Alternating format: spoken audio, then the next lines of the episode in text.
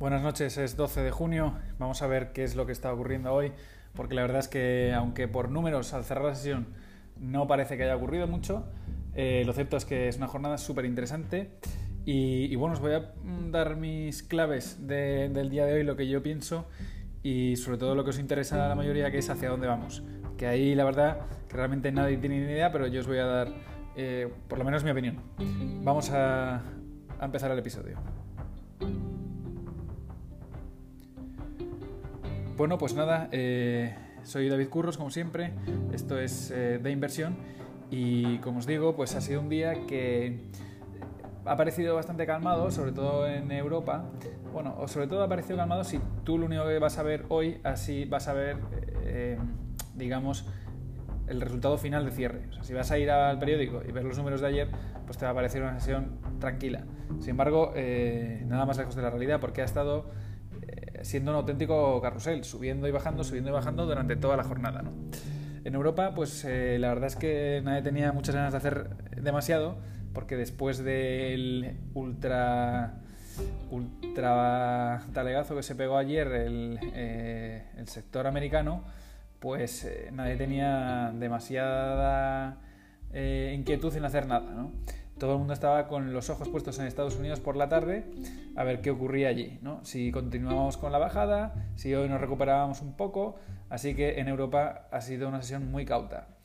Eh, al final han cerrado todos en, positivo, excepto el DAX con una ligera pérdida del 0,18, pero ya os digo que ha sido una sesión eh, de mucho sub y baja. Ha habido ciertos momentos durante las primeras horas de la mañana aquí en Europa que ha subido con bastante fuerza, pero bueno, luego ha empezado, a caer papel, puesto que, bueno, hay, hay cautela, hay mucha cautela en el mercado y ahora explicaremos por qué. Bueno, eh, luego en Estados Unidos, perdón, antes de, ponerme a, explicar cuáles son mis, mis, hipótesis, en Estados Unidos parecido. Si vas a ver mañana nada más que los números, pues vas a ver que ha habido una ligera recuperación eh, el Dow Jones ha subido 370 puntos eh, en porcentaje en 1,47, el SP un 0,95. Vamos a ver si esto está correcto. No me cuadra a mí. Eh, el SP un 0,45, perdón, 0,95 y, el Nasdaq un 0,66. no, esto no está correcto. No está correcto. Lo voy a comprobar en otra fuente. El SP ha subido un 1,3%, ¿de acuerdo? Y, ha cerrado en 3041. Ahora explicaré por qué es importante esto del 3041. Bueno, en, cuanto a la hipótesis, ¿hacia dónde vamos? ¿Y por qué está ocurriendo esto? Bueno, lo primero que hay que aclarar, y es el último tuit que he puesto hoy en, mi cuenta, en mi Twitter es David Curros, eh, es que esto no ha ocurrido nunca en la historia. Entonces, el efecto retrovisor es uno de nuestros mayores enemigos. Aparte de hacer el gilipollas, que es algo bastante común también eh, cuando estás haciendo trading, ahí es donde te das las, mayores tortas. Aparte de ese enemigo que eres tú mismo, uno de ellos es el efecto retrovisor. Intentar predecir con lo que ha ocurrido en el pasado lo que va a ocurrir eh, mañana. Es muy peligroso, es un arma que es muy tentadora, parece que con, echando la vista atrás tienes el poder de ver el futuro y eso es muy, muy peligroso. Entonces, eh, he leído de todo, ¿no? Es que, fíjate, es que en febrero eh, apoyó en la media de 200, estuvo ahí un par de días, eh, parecía que se iba a recuperar y al final se pegó la mayor torta, se la pegó después de hacer ese movimiento. Bueno, no tiene por qué ocurrir ahora exactamente lo mismo. O sea, es que no, es algo que no tiene ningún sentido. Igual que estar comparando los retrocesos y los movimientos de, esta crisis con la de, 2010, las de 2008 o con la que sea. Es absurdo, ¿vale? Las circunstancias cambian, el contexto es otro, es absurdo. Evidentemente hay lecciones que se pueden eh, sacar de unas para luego emplearlas en otras, pero son lecciones, no es una hoja de ruta a seguir eh, al 100%, porque desde luego si haces eso, una de dos, o tienes mucha suerte o lo más probable es que pierdas dinero. Así que, punto número uno, esto nunca ha ocurrido y, además eh, hay muchísimos indicadores que, muestran que esto es algo único. ¿vale? La volatilidad, la, la veces que se ha pasado de una sigma a otra, eh, la, gran brusquedad de movimientos, cómo cae y sube el papel. ¿Por qué? Pues quizá porque hay mucha más accesibilidad al tema de entrar en bolsa. En 2008 2009 no teníamos casi nadie esta capacidad de comprar y vender con, el, con una app del móvil, porque la Fed se está involucrando más que la anterior vez. En fin, hay muchísimos, porque la gente estaba encerrada en casa y se ha aficionado a esto, no lo sé. Pero no es el mismo contexto que en 2008. ¿vale? Esta brusquedad es nueva. Em, así que, eh, si estás haciendo tus cábalas y tus movimientos, lo único que te aconsejo es que tengas cuidado con el apalancamiento si no sabes lo que haces, si no pones un stop loss muy rígido, eh, que tengas cuidado. Y si vas a operar sin, sin stop loss, que es perfectamente respetable, te digan lo que te digan en eh, los 20 cursos que están de moda, eh, si vas a operar sin stop loss, tienes que hacerlo con unas cantidades en las que te sientas cómodo para aguantar el tipo, porque nadie te garantiza que mañana esto pegue un retroceso del 40%.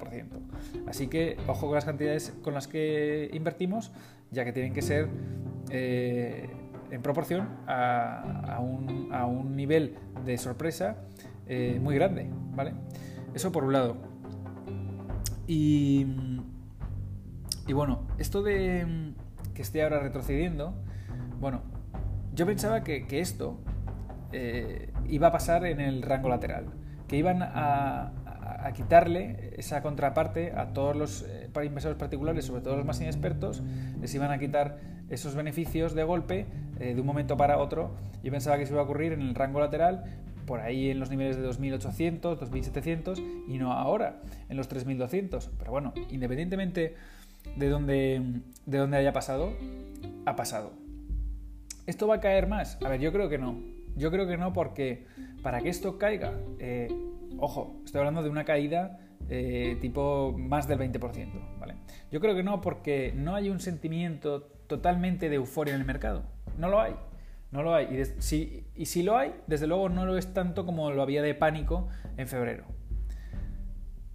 Así que si tú recuerdas la sensación de pánico que había en febrero y la comparas con la de euforia que hay ahora, no es la misma. De hecho, hay muchas dudas y eso implica que no hay un nivel de euforia tan grande. Yo sigo observando el indicador de Net Davis y todavía no ha marcado la euforia extrema.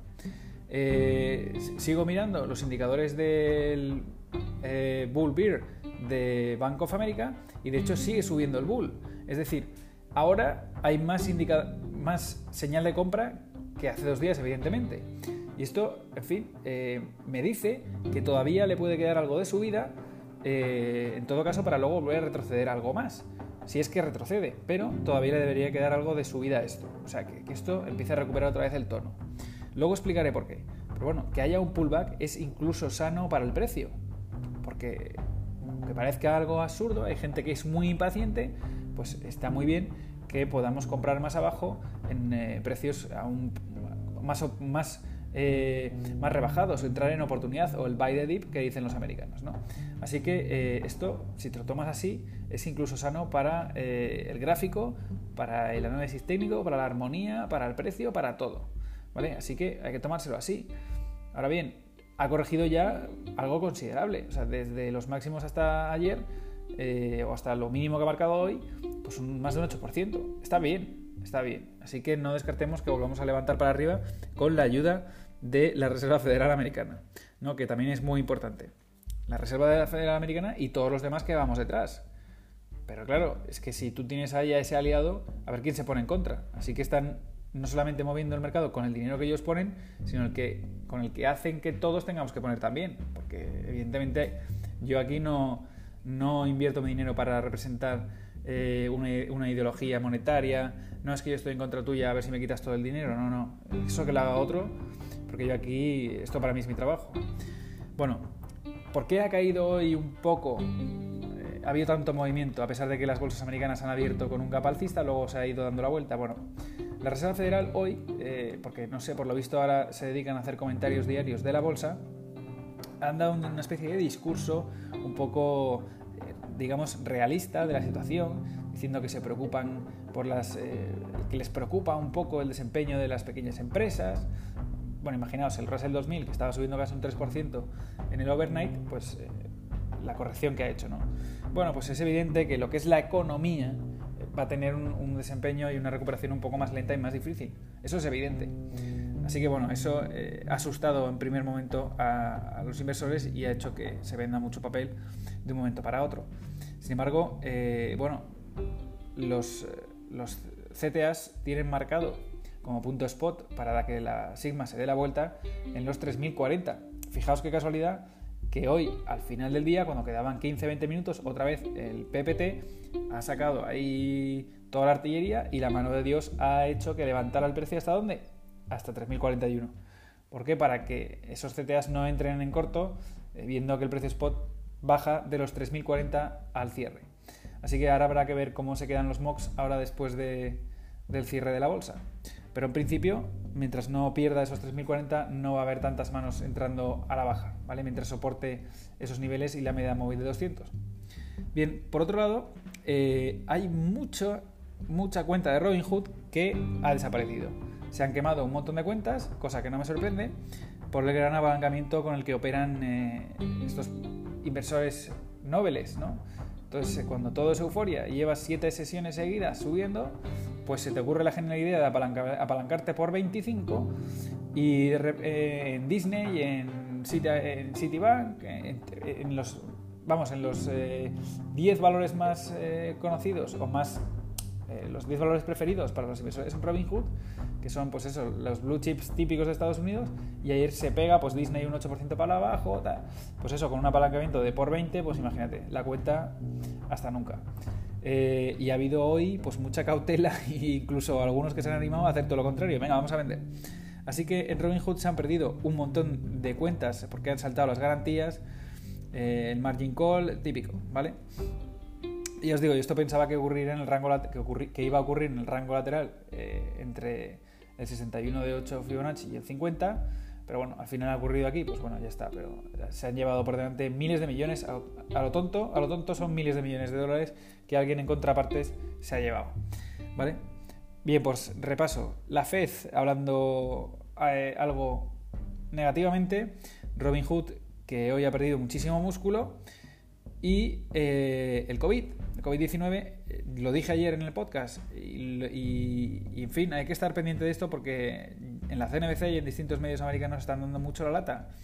Eh, hoy he estado viendo algunos gráficos en estados como Texas, están subiendo muy inquietantemente los casos positivos de COVID-19. Y, esto en Estados Unidos está levantando muchas preocupaciones, sobre todo porque si hubiera una segunda oleada fuerte, eh, pues eh, haría que se cierren las eh, economías de nuevo y esto, en fin, puede que el mercado, antes de que esto ocurra, empiece a descontar esto en el precio. ¿De acuerdo? El, mercado siempre descuenta lo que va a pasar. Desde luego, si esa nueva oleada llega en septiembre, llega en octubre, el, precio lo va el, mercado lo va a descontar ya ahora en verano. No lo va a descontar cuando ya esté ocurriendo. Así que eh, cuanto más es, esto, cuanto más se hable de ello y más eh, realismo tome, los argumentos sean más científicos, eh, que haya veracidad dentro de lo que se está hablando, puede que el mercado empiece a descontar esto, esta segunda ola. de todas maneras, bueno, parece que al bicho algo le pasa porque viendo lo que estamos viendo con las manifestaciones por, por Floyd y tal, a lo largo de todo el mundo, occidental por lo menos, y no parece que suban demasiado eh, los contagios, sí, la gráfica está subiendo respecto pero para cómo estábamos en febrero, ahora y lo que estamos haciendo, bueno, pues no sé si le pasa algo al, virus o algo hay, algo hay que no que, esto no, no, tiene la misma virulencia que tenía al principio. Pero bueno, es algo que hay que tener en cuenta y que si el mercado empieza a descontar, pues sería bastante peligroso. ¿De acuerdo? Bien, eh, en cuanto a eso que os he comentado de los CTAs, el, hoy McElligott, yo lo he leído a través de Serenity Markets, ha, marcado como precio spot para que la gama pase a negativa los 3040. En fin, ya lo he dicho, no voy a repetirme, pero mucho cuidado si en alguna de estas sesiones el SP cierra por debajo de 3040 y mucho más cuidado aún si cierra por debajo de 3000. ¿Vale? Eh, de todas maneras, mi opinión, ¿vale? Yo creo que la liquidez va a seguir. Los 2.400 millones de dólares que inyectan en el mercado cada hora del día van a seguir, van a estar ahí. Las vacunas van a empezar a entrar en la fase 3 de desarrollo eh, antes o después. Y nos lo van a vender en la CNBC que ya hay una vacuna en la fase final, etc. Va a seguir habiendo euforia por vacuna. Eh, el calor parece que a este bicho le está ralentizando, por lo menos le está quitando eh, virulencia. Y además, en principio, los números del paro y demás, los números deberían ir a mejor. Es decir, a partir de ahora van a ir subiendo y esto anima mucho al mercado. No vamos a tener noticias negativas, excepto quizá en los earnings de las compañías, pero en lo que son datos macro y demás, pues el consumo se va a volver a reabrir, las reservas de hoteles, casinos van a volver a subir, las compañías aéreas van a volver a tener reservas en sus sistemas. Es decir, los números van a ir a mejor, la liquidez va a seguir y las vacunas van a ir progresando, con lo cual no hay motivo para pensar que esto no pueda seguir para arriba. Eh, ojo al tema de que haya una posible segunda oleada, la cosa se ponga seria y el mercado empieza a descontar esta situación que puede darse en septiembre, octubre o noviembre. Eso es lo que, eh, por lo visto, están comentando los, expertos. Bueno, eh, no sé, no entiendo ni la nota que tengo aquí. Ah, perdón. Nada, para terminar, eh, sin dar mucho la lata, repaso un poco el tema de las carteras, que las tenemos, ya digo, en apalancamiento prácticamente nada, lo único que tenemos es el GLD y en full plan, pues eh, hoy han entrado algunas compañías que tienen que ver, pues bueno, con, eh, este mercado que, ofrece el, el COVID, ¿vale? Y esta situación económica. La venta de coches de segunda mano, que parece que es algo que va a incrementarse, está dando muy buenos resultados desde hace dos meses, puesto que la gente no se la juega ahora a comprarse un coche nuevo. Y pues ha entrado también en cartera una compañía aérea familiar que es mucho más pequeña que las típicas que conocemos todos, es una small cap por lo tanto, y se dedica a hacer viajes eh, dentro del territorio estadounidense, cosa que parece que se va a incrementar bastante en decremento de los vuelos internacionales y que muchos americanos pues harán turismo dentro de su propio país. ¿no? Así que bueno, han entrado algunas acciones, a pesar de que el mercado está muy peligroso, nosotros seguimos teniendo ideas y proponiéndolas en las señales de, de Golden Ford. Bueno, pues sin nada más, eh, espero no haberme extendido demasiado. Eh, nos vemos eh, en el repaso semanal, que ya os digo, por, por motivo de un viaje que mañana voy a estar viajando, no voy a poder grabar mañana, intentaré hacerlo el domingo para hacer un, un vídeo tranquilo, tomándonos un café de repaso, de repaso semanal. Hasta el lunes en el podcast y de verdad espero veros en el, en el vídeo de este fin de semana. Un abrazo y hasta la semana que viene.